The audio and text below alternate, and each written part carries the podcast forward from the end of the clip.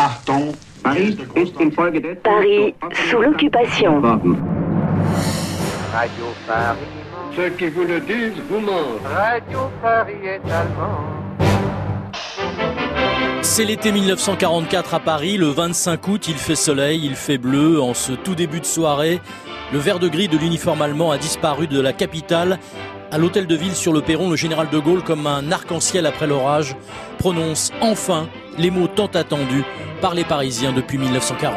Paris outragé, Paris brisé, Paris martyrisé, mais Paris libéré, libéré par lui-même. Quelques heures plus tôt, De Gaulle est à la gare Montparnasse avec lui le général Philippe Leclerc qui reçoit la capitulation du commandement des forces allemandes à Paris.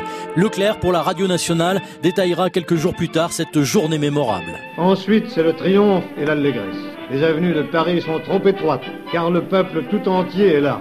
Aux yeux de nos soldats et de moi-même, depuis le 25 août 1944, le Parisien, c'est l'ami, rencontré sur le plus beau champ de bataille. Ami fidèle d'ailleurs, car beaucoup ne nous quittèrent pas, libérant avec nous la Lorraine et l'Alsace. C'est une fleur de Paris.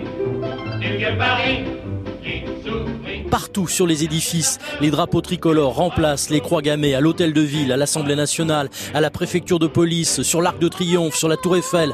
Le jeune Alain Decaux, futur historien et académicien, évoquera plus tard la chute des Allemands à Paris. Tu crois pas que je le sais qu'ils sont foutus, les Fritz Capoute, les Fritz, ils ont beau parader, crier, chanter, fusiller. Capoute, les Fritz car c'est la fleur du retour, du retour. La deuxième division blindée de Leclerc, conjuguée de la police parisienne aux ordres de Vichy il y a encore une semaine, sécurise Paris. Et Paris, magnifique Paris. Le Paris du chic, le Paris de la gaieté, le Paris du bonheur montre sa joie. Les forces alliées sont également présentes. La quatrième division d'infanterie américaine circule dans les rues de Paris.